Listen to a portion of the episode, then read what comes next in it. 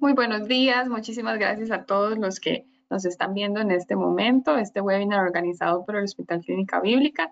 Mi nombre es Elizabeth Rodríguez y estoy aquí a la par de la doctora Natalia Quiroz. Ella es especialista en nutrición eh, en este departamento que tenemos en el Hospital Clínica Bíblica. Y bueno, ya en febrero arrancaron las clases, a veces en medio de, toda la carrera de la mañana uno ni sabe qué darles de, de desayunar, qué les funciona bien para su rendimiento, que no. Entonces, para eso tenemos hoy aquí a Nati, para que nos dé una guía y, podamos, ¿verdad?, ayudarles un poquito a ustedes en esas carreras de la mañana. Así que ya voy a poner eh, para compartir la pantalla la, la presentación que nos hizo Nati y aquí se las paso. Muchas gracias a todos. Así que vea bien, esto lo voy a cerrar.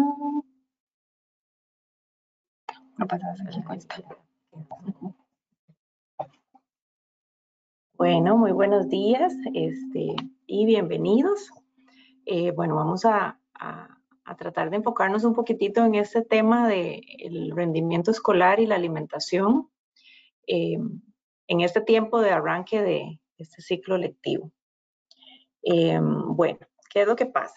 Vamos a definir lo que comúnmente conocemos como el rendimiento académico y es este, esa evaluación del conocimiento adquirido, en resumen, digamos, de forma general, y eso es lo que esperamos de un rendimiento, ¿verdad?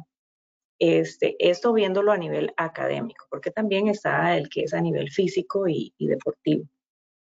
Em, pero al final de cuentas lo que nos interesa también es profundizar un poco en la cognición. ¿Y qué es eso? Es ese proceso mental que incluye tanto el pensamiento, el aprendizaje, la memoria, eh, la conciencia del entorno, la concentración, todo ese cociente, intelectual, todas esas cosas que están relacionadas, ¿verdad? Esa hiperactividad, la, la capacidad de prestar atención, de concentrarse, todo eso, al final es lo que se busca. No es que buscamos todo que sea así en corrido, pero sí que ese rendimiento, que ese em, tiempo em, académico sea más eficiente y puedan mejorar cada vez ese proceso de aprendizaje. Al final de cuentas, todo esto está relacionado con esta parte que dice estilos de vida saludables. Por todo lado escuchamos el asunto de los estilos de vida saludables. Este, pero ¿qué es? ¿Qué, es un estilo de vida saludable? Eso es lo que, lo que tenemos que, que definir, que aterrizar. ¿Por qué? Porque por todo lado lo escuchamos. Que tienes que tener buenos hábitos y todo esto. Entonces, hay cuatro puntos súper importantes para mí que tienen que mantenerse en equilibrio. O sea, cuatro áreas donde nosotros tenemos que trabajar. Una es el sueño y el descanso. Esa calidad de, de descanso que necesitamos tener. Otra es la alimentación saludable, que también es muy general, pero bueno, vamos a enfocarnos ahora en eso. Otro de los puntos es la actividad física, que también tenemos que mantener un equilibrio en eso. Y otro, que no menos importante, todos están eh, entrelazados y debe haber un equilibrio, es la salud mental. Esa eh, capacidad de tener eh, situaciones socioafectivas adecuadas para los niños también es muy importante en, en su desarrollo, pues ahorita desde que están en la pancita hasta que son adolescentes y que sigan estudiando este, hasta en, el tiempo, digamos, universitario. Entonces, todos estos cuatro aspectos hay que tratar de mantenerlos en equilibrio, no solo comer y comer bien y listo, ¿verdad? Sino que hay muchas cosas que afectan, porque de nada nos sirve que estemos alimentándonos bien o que estemos alimentando o dándole al niño los mejores alimentos que podemos, pero resulta que no duerme bien, que no hace actividad física o que hay un entorno eh, socioafectivo un poco difícil. Entonces, vamos a enfocarnos ahorita acá en esta parte, un poquitito, una pincelada en la parte de sueño y descanso. Tenemos que tratar de no solo dormir y listo, ver cuánto tiempo están durmiendo, qué calidad de sueño están teniendo, ¿verdad? Eh, si es muy interrumpido, cómo duermen, ¿verdad? Cómo es ese descanso, que sea realmente de calidad, reparador. ¿Por qué? Porque en el momento en que dormimos, estamos como procesando todo lo que pasó en el día, digamos que a nivel cerebral. Entonces necesitamos que eso sea adecuado y de buena calidad. Ahora, eh, otro punto importante eh, que interfiere en ese sueño y en ese descanso es la alimentación. Entonces, ¿qué estamos dándole a los niños de bebidas, digamos, estimulantes? ¿A qué horas? ¿A qué hora come, por ejemplo? ¿Qué cantidad de alimentos consume antes de ir a dormir? todo ese tipo de cosas que interfieren en ese sueño. ¿Por qué? Porque si comieron comidas muy grasosas, muy pesadas, antes de ir a dormir, ese sueño va a estar alterado. Eh, si fue muy antes de acostarse, eh, problemas de reflujo o mucha grasa, cosas de este tipo pueden afectar ese proceso digestivo y la calidad del sueño. Ahora, otro punto es la actividad física. Cuando hacemos actividad física vamos a tener un mejor descanso de mucho mejor calidad. Pero también hay que ver en qué momento se hace, porque si la actividad física es muy tarde, puede ser que altere al niño y más bien el sueño eh, se altere. Entonces hay que ver, conocerlos y ver en qué momentos eh, se puede realizar la actividad física. Y otro punto muy importante que ahora es de, esos así puntitos de, en, en, fosforescente, digamos, es el uso de aparatos electrónicos, de pantallas, eh, que nos afecta a todos en general. Pero bueno, enfocándonos en los niños, afecta mucho esa calidad de sueño. Entonces, también en ese aspecto, cuánto tiempo antes de dormir están utilizando pantallas, ya sea celular o el televisor o juegos, cosas de este tipo.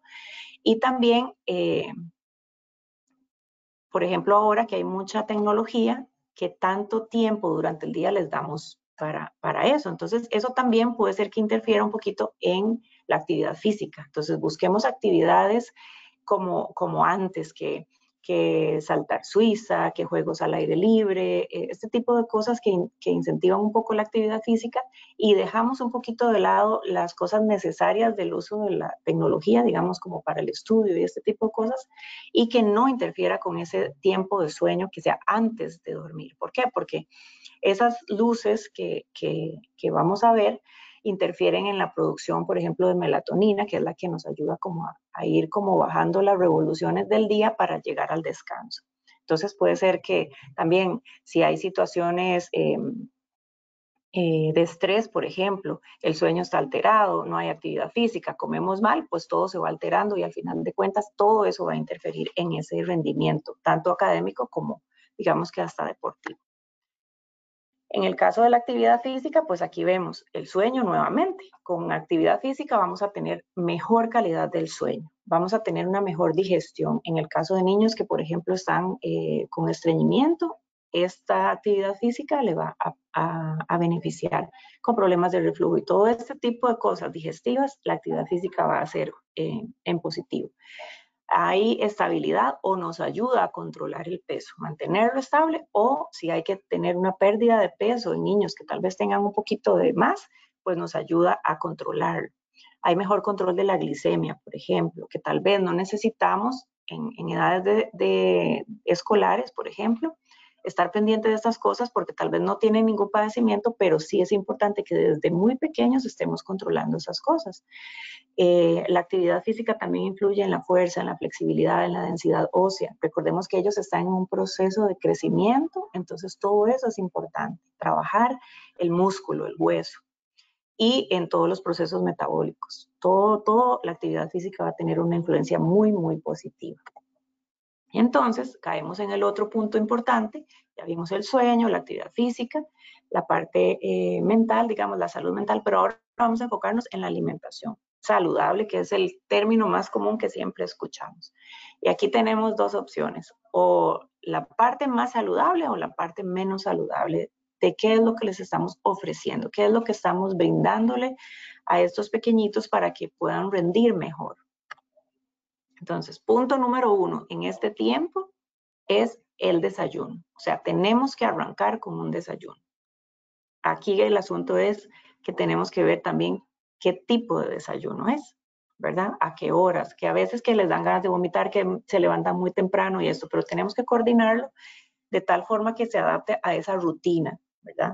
Del transporte, de los horarios de, por ejemplo, de ingreso a la institución o del recreo, por ejemplo, ver en qué momentos puede tener eh, las primeras comidas, porque esto vamos a romper el ayuno que traen nocturno y necesitamos brindarle nutrientes que de calidad, porque ¿cuál es el asunto? De que desayune, sí, pero no es necesario que desayunen lo que sea, tampoco caer en eso. Este, nosotros tenemos una muy buena fuente de nutrientes en nuestro plato típico, que es el gallo pinto. Y el huevito son alimentos súper completos que les pueden ayudar a brindar un montón de nutrientes importantes para ese arranque del día. ¿Por qué? Porque necesitan energía de todos los nutrientes, por ejemplo, macronutrientes, que son como los nutrientes grandes, y los micronutrientes, donde vemos vitaminas y minerales. Necesitan de todos los nutrientes para las diferentes funciones. Entonces, el desayuno es vital. Entonces, ¿qué podemos incluir en el desayuno? De todos los grupos de alimentos, y ahora vamos a ver acá. Todos los alimentos son importantes. Pueden estimular el aprendizaje, porque cada uno de los nutrientes que nosotros consumimos, esperando que sean de buena calidad, van a, tener una función específica en nuestro cuerpo. Entonces, como, como vemos aquí en la imagen, que muchos sean frutas, vegetales y vean la variedad de colores que tenemos. Y tenemos la ventaja de que acá tenemos disponibilidad de frutas y vegetales todo el año. Entonces podemos aprovechar todos estos eh, productos. Después, cereales, leguminosas, verduras harinosas, todo lo que es el grupo de las harinas, lo que conocemos en este grupo, pero que sean de buena calidad, no como en la imagen anterior que vimos el tenedor con hamburguesas, repostería y este tipo de cosas, sino que los carbohidratos sean de buena calidad. Luego necesitamos un aporte de proteínas, ¿verdad? ojalá de origen animal, que son las que se absorben mucho mejor y con, digamos, con pequeñas cantidades. Entonces ahí está el huevito, el pescado, el pollo, ¿verdad? Los, los quesos, eh, este tipo de productos. Buscar los magros, ¿verdad? Siempre tratando de que este, haya un balance, ¿verdad? Como esta distribución que tenemos acá, eh, ¿verdad? Acá, lo, acá lo marcamos. En esa distribución más o menos tenemos que hacer nuestro plato. Luego los lácteos también son una muy buena fuente de muchos nutrientes que nos ayudan en el crecimiento, en la concentración, en el desarrollo. Y aquí en muy chiquitito están las grasas y los azúcares. Ahorita vamos a ver un poquito más de eso, pero este, en cuanto a las grasas y azúcares, pues hay ideales siempre en el tema de alimentación saludable. ¿Qué necesitamos saber? ¿Cómo es nuestra rutina. Eh, nuestro poder adquisitivo para ver qué podemos y qué no podemos eh, incluir en la dieta, pero siempre teniendo en cuenta que las grasas, buscar aquellas que son más saludables y lo que son azúcares, golosinas y todo eso, la mínima cantidad que se, pueda, ¿verdad? Lo ideal es que no haya de este tipo de productos, pero cuesta un poquito este, por las actividades a veces que hay, este, y porque siempre tenemos un poco de afinidad hacia las cosas un poco más dulces. Este, ¿Qué pasa? Este, aquí, voy a correr este aquí un momentito, a ver aquí la imagen. Este, aquí el asunto es que todo lo que nosotros comemos, como en esta imagen, está va a ser parte de, todo ese funcionamiento cerebral, que es lo que queremos enfocarnos ahorita. Entonces necesitamos, por ejemplo, grasas saludables. Entonces, aparte de ese desayuno de buena calidad, también las meriendas, si necesitan almorzar en el centro educativo, si necesitan comprarlo o llevarlo o llegan a almorzar a la casa, todas esas cosas tenemos que planificarlas muy bien, lleva mucho detalle, porque necesitamos planificarlas para no caer en, las cosas más rápidas y más, más prácticas, digámoslo así. Tenemos que hacerlo práctico, pero dentro de la mejor calidad, porque eso sí va a interferir mucho en ese desgaste o en esa energía que vamos a provocar en positivo para, para ese rendimiento. Este, entonces, por ejemplo, en grasas saludables buscamos siempre tratar de incrementar este, grasas, por ejemplo, en omega 3, donde podemos encontrarlo en los pescados, podemos encontrarlo en algunas semillas, en frutos secos, en el aguacate, por ejemplo, en el uso de aceite de oliva, ¿verdad? Buscar ese tipo de grasas y no irnos hacia el tipo de grasa que es como tanta mantequilla, tanta, por ejemplo, el queso crema, la natilla, este tipo de grasas que son más saturadas y nos van a, a provocar digamos que más daño a nivel cerebral y a nivel, digamos, de eh, empezar a adquirir factores de riesgo de enfermedades crónicas no transmisibles como diabetes, hipertensión, enfermedades cardiovasculares, etc. Entonces, este, grasas saturadas eh, saludables, tratar de incorporarlas y las saturadas, tratar de dejarlas de lado.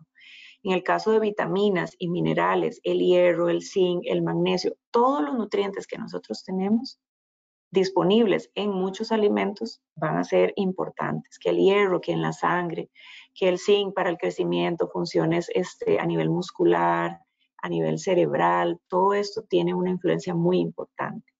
Las vitaminas, vitamina C, vitamina A, de todo el tipo, vitamina D, que ahora a veces tenemos mucha eh, carencia de este tipo de vitamina porque, porque eh, tal vez no hay mucha exposición a la luz solar.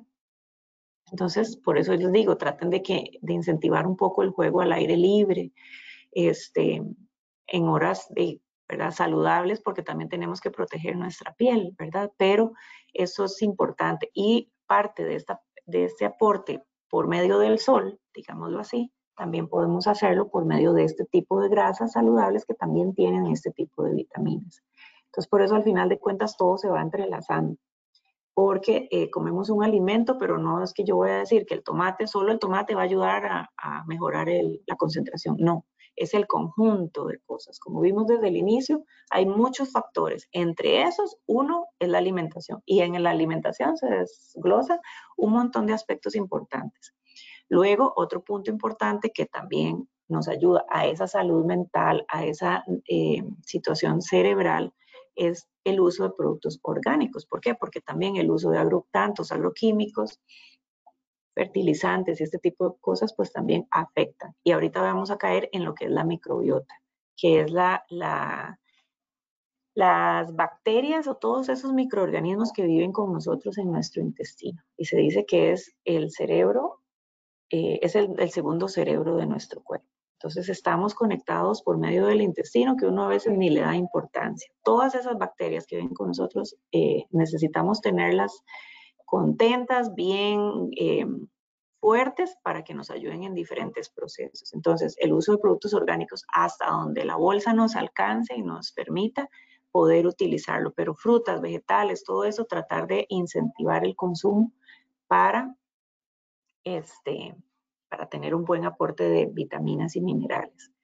Luego, en este mismo grupo, ¿verdad? Tenemos a la fibra y también la fibra la vamos a tener en cereales integrales, todo lo que son productos harinosos, pero que sean integrales, granos, en frutas y vegetales, en hojas, todo este tipo de productos tienen fibra. Y la fibra también trabaja en esa microbiota a nivel intestinal. La fibra nos hace, eh, digamos que nos brinda un montón de beneficios, pero trabajando de la mano del agua, porque también necesitamos agua y no es caer en el consumo de eh, líquido solo como bebidas azucaradas, sino que también tenemos que caer en el uso del agua, agüita pura, donde podamos hidratarnos y podamos hacer el hábito del consumo de agua de acuerdo a nuestras necesidades. Cada quien va a necesitar este, cantidades de líquido diferentes dependiendo de las actividades que haga, de la edad, del, peso, del lugar donde, del clima, digamos, de la temperatura que se maneje. Entonces necesitamos mantenernos hidratados y esta fibra va a funcionar con agua. Es como una escobita que nos ayuda a limpiar. Pero nos brinda mucha ayuda a nivel de intestino en nuestras funciones, en esta microbiota que también estamos enfocándonos. Y también como otro tipo de productos que tenemos que meter en estos alimentos importantes son los probióticos y entre esos está el yogur, por ejemplo. Y los alimentos que son como fermentados. ¿Por qué? Porque estos probióticos son como esos bichitos que nos van a tener, vamos a tener en el intestino como microorganismos beneficiosos para nosotros. ¿Ok? Que nos defienden eh, de enfermedades, que nos protegen de de la absorción de nutrientes que no queremos, ¿verdad? De sustancias que no queremos que pasen hacia nuestro cerebro. Y el otro lado están los prebióticos, que son como los alimentos para los probióticos. ¿Y estos dónde los encontramos? En vegetales, en frutas y en productos integrales como la avena, por ejemplo. Entonces, avena, eh, como les decía ahora, el gallo pinto en el desayuno, el huevito, el queso, el yogur o productos, digamos, fermentados también, como la leche agria y ese tipo de cosas, este, frutas, vegetales, son alimentos que nosotros tenemos que tener de la mano para el desayuno, que es una de las comidas principales, y también para incluir en las meriendas y en los almuerzos de estos chicos. Porque si nosotros nos vamos al otro lado, ¿verdad? De los, no estos que están acá, sino los azúcares y los que les mencionaba ahora, pues caemos en que los niños van a tener un cansancio, picos de azúcar muy elevados, que funcionan como a veces como drogas, que cada vez necesitamos más estímulo, cada vez necesitamos más cantidad de azúcar para que nuestro cerebro funcione bien. Es como una adicción. A lo mismo pasa con los edulcorantes, con, con, esas azúcares refinadas. Entonces, tenemos que tener este, mucho cuidado. Vamos a ver, aquí se me quedó como pegadilla. Será para haberlo cambiado. No me pasa. Tienes que darle clic. Ah, ajá.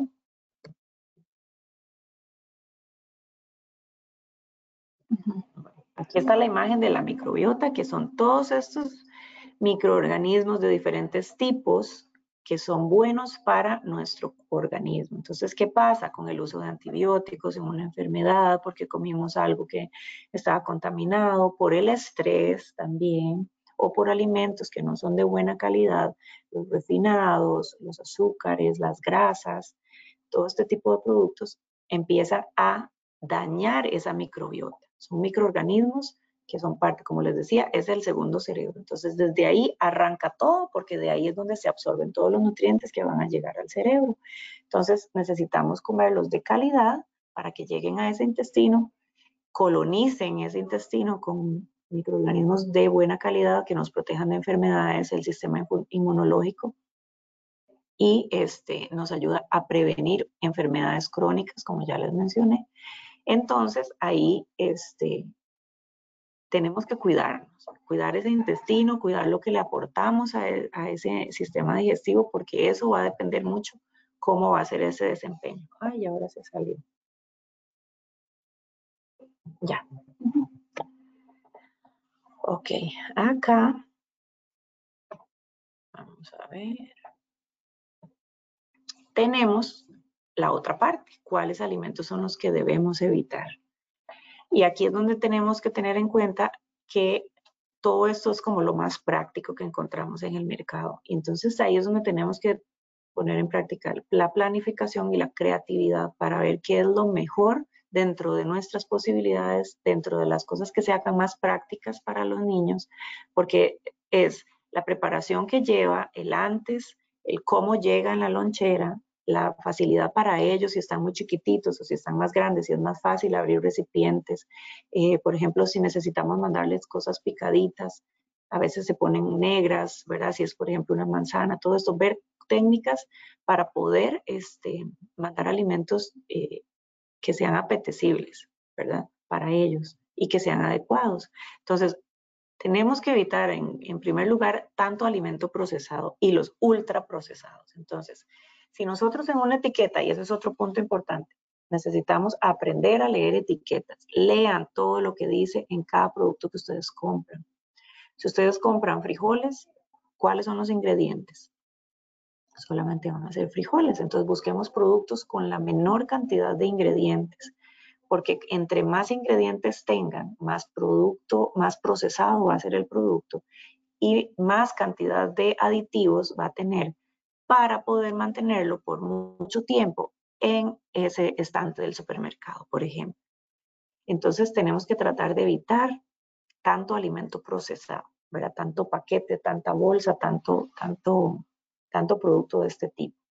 Otro de los productos que hay que tratar de evitar es tanta eh, repostería, todos los productos, digamos, como de panadería, que son muy refinados, ¿verdad? Entonces, hay productos que nosotros podemos modificar, digamos, usar panes más integrales, este, o galletas, por ejemplo, cierto tipo de productos que sean más integrales. Podemos modificar ingredientes buscar este, eh, productos más, digamos, a veces no nos gustan ciertos productos porque se ponen malos muy rápido, pero es porque así es su naturaleza, ¿verdad? Este, si tenemos panes más artesanales es porque tal vez no tienen tantos preservantes, entonces de, este, obviamente en condiciones ambientales pueden crecer más microorganismos porque no hay tanto químico que, que los permita estar en el, supermercado o a la venta por tanto tiempo. Y eso es lo que tratamos de evitar, que sean más naturales, eh, que sean menos productos procesados y más naturales. Entonces, tratar de evitar esto. Y además, acompañados de este tipo de productos van a venir azúcares y grasas, que eso aumenta esos niveles de, glucosa en sangre para ellos, que por un momento van a estar muy eufóricos y no solamente, todo esto está relacionado no solamente con ese rendimiento, esa concentración, memoria, aprendizaje, sino que también con esa hiperactividad.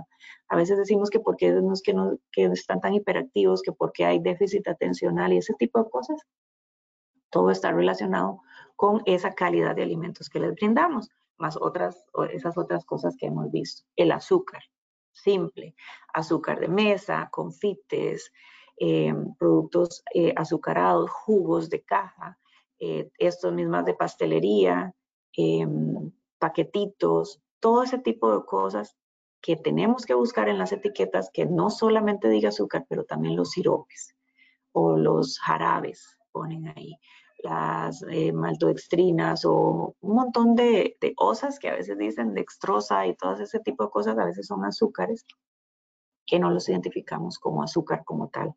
Y no es solamente esa, esa azuquita de, eh, granulada que le agregamos a, a, las cosas, ¿verdad? Sino que son productos mucho más eh, procesados que también nos van a hacer daño eh, a, nivel, a nivel cerebral, ¿verdad? En la concentración y en todos estos procesos las harinas refinadas. Entonces, por eso es la idea de buscar productos más eh, integrales. ¿Por qué? Porque quitamos toda la fibra y vimos que en los otros, eh, anteriormente en la lámina, la fibra es uno de los, eh, digamos que no nutrientes esenciales que nos van a ayudar a proteger el intestino, que es parte de la microbiota. Entonces vamos viendo que al final todos están entrelazados y relacionados.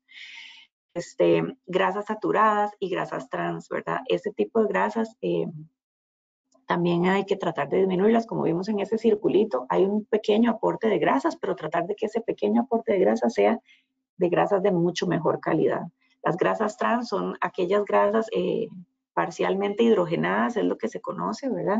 Y son aquellas que son eh, líquidas, pero las hacemos sólidas eh, por un proceso, digamos, más químico, más de industria. Entonces, son grasas que son líquidas, que las hacemos sólidas. Entonces, cuando vemos una margarina, entonces no es solo que no voy a, comer este tipo de productos, pero este tipo de productos los utilizan para hacer unas galletas, para hacer un pan, para hacer un postre, para hacer ciertos productos. Entonces, no es solo, es que yo no le pongo mantequilla ni, ni margarina al pan. No, es que no es solo eso, es, no, es no ponerla en el pan, pero es no encontrarla en esas etiquetas. Entonces, por eso es que es tan importante leer las etiquetas. Y cuando vemos grasas parcialmente hidrogenadas, es este tipo de grasas, que está bien, las saturadas podríamos tener un aporte pequeñito, pero de las trans casi que debería ser cero. Entonces ahí hay que cuidarnos. Y en los productos procesados y tan industrializados tienen mucho producto de esto. ¿Por qué? Porque al final de cuentas ese crunchy, ese, esa parte atractiva de este tipo de productos es el azúcar y la grasa, eso es lo que le da esa textura tan rica que nos gusta, de esas papitas, de esas cosas tostaditas. Entonces, eh, eh, van a utilizar este tipo de productos. Otro asunto es que entonces decimos, bueno, entonces no le voy a dar azúcar, pero entonces le voy a dar todo light. Y tampoco, porque entonces venimos con los edulcorantes y tampoco son buenos para esa microbiota. Entonces, ¿cuál escojo? Entonces, aquí es, lo que les digo, es analizar cómo es mi situación, cómo es mi rutina, qué le gusta a, estos pequeñines, qué no les gusta. Entonces, dentro de lo que les gusta, qué tengo, a, qué tengo acceso o a qué no. Eh, qué se me facilita y qué no se me facilita. Entonces, bueno, tengo que tratar de buscar el yogur que sea natural, si le gusta, si no le gusta. Entonces, si tengo que recurrir a este tipo de productos procesados, envasados, entonces que sea lo mínimo o la mínima cantidad de estos productos que yo utilice.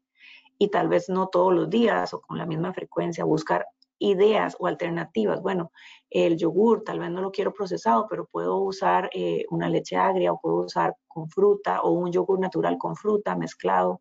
Puedo hacer un, como una compota natural de fruta y adicionársela como un topping al yogur natural para que no lo sienta, ¿verdad? Como para buscar siempre ese, sabor dulcito que en la fruta tal vez me lo pueda aportar. Entonces, tratar de eliminar el uso de edulcorantes, y esto no solo en los niños, ¿verdad? Es tratar como de, balancearlo y analizar la situación cada, de cada persona, ¿verdad? Y el aporte de azúcares, como le digo, es una mínima cantidad. Entonces, si es demasiado urgente, ver en qué tipo de productos y usar el azúcar lo más natural posible. O, digamos, en el caso de, mieles y este tipo de cosas, buscar lo más natural y, evitar tanto alimento procesado. Y otro punto importante que va mucho en la, hiperactividad, en la concentración, en todas estas cosas del rendimiento a nivel cerebral, es el uso de edulcorantes, de colorantes, de aditivos. Todos estos aditivos que tienen nombres súper extraños que vemos en las etiquetas, que no son como, de esto qué es? ¿Se come? ¿No se come? ¿De dónde viene? Entonces, es lo que tenemos que tener cuidado, porque uno de los eh, productos que también afectan bastante son los colorantes y en especial uno que se llama rojo 40.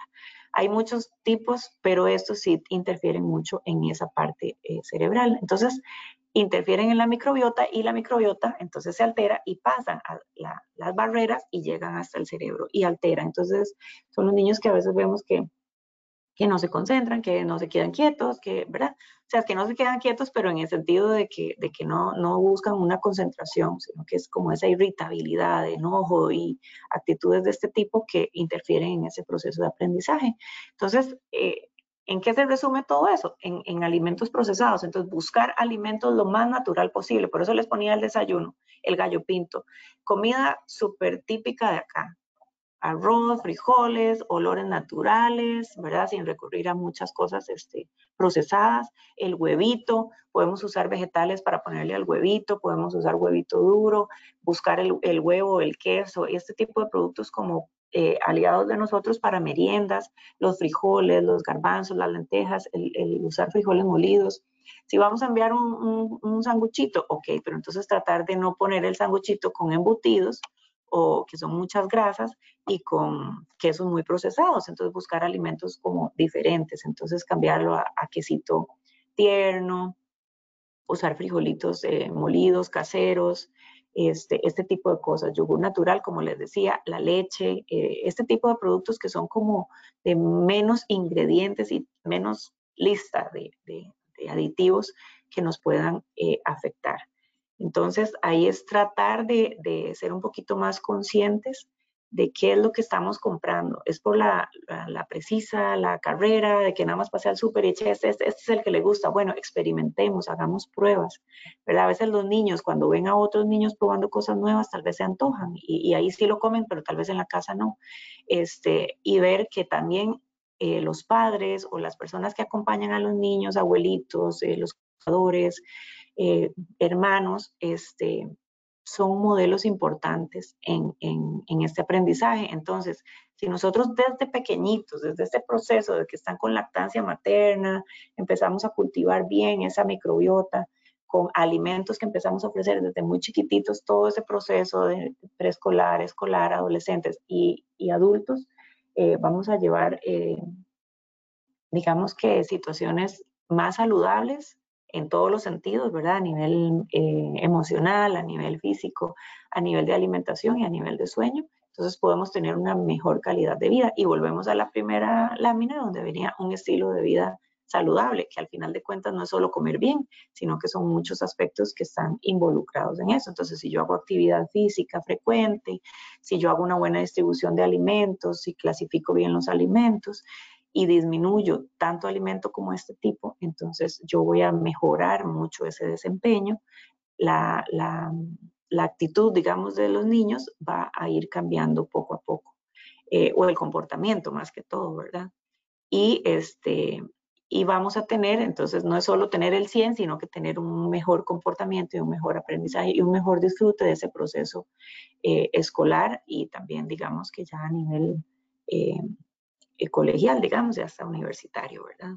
que todo al final de cuentas eh, va a verse en beneficio de un montón de procesos que, que terminan cayendo en ese estilo de vida saludable y en esa calidad de vida. Entonces, este, vamos a ver. Eso sería, este, en resumen, un poquitito, este, como unas pequeñas ideas para, para poder eh, aplicarlas, no solo en los niños, sino que también, porque esto también va a interferir en nuestro rendimiento, hasta en el trabajo, en el deporte, en un montón de cosas, en toda nuestra vida diaria.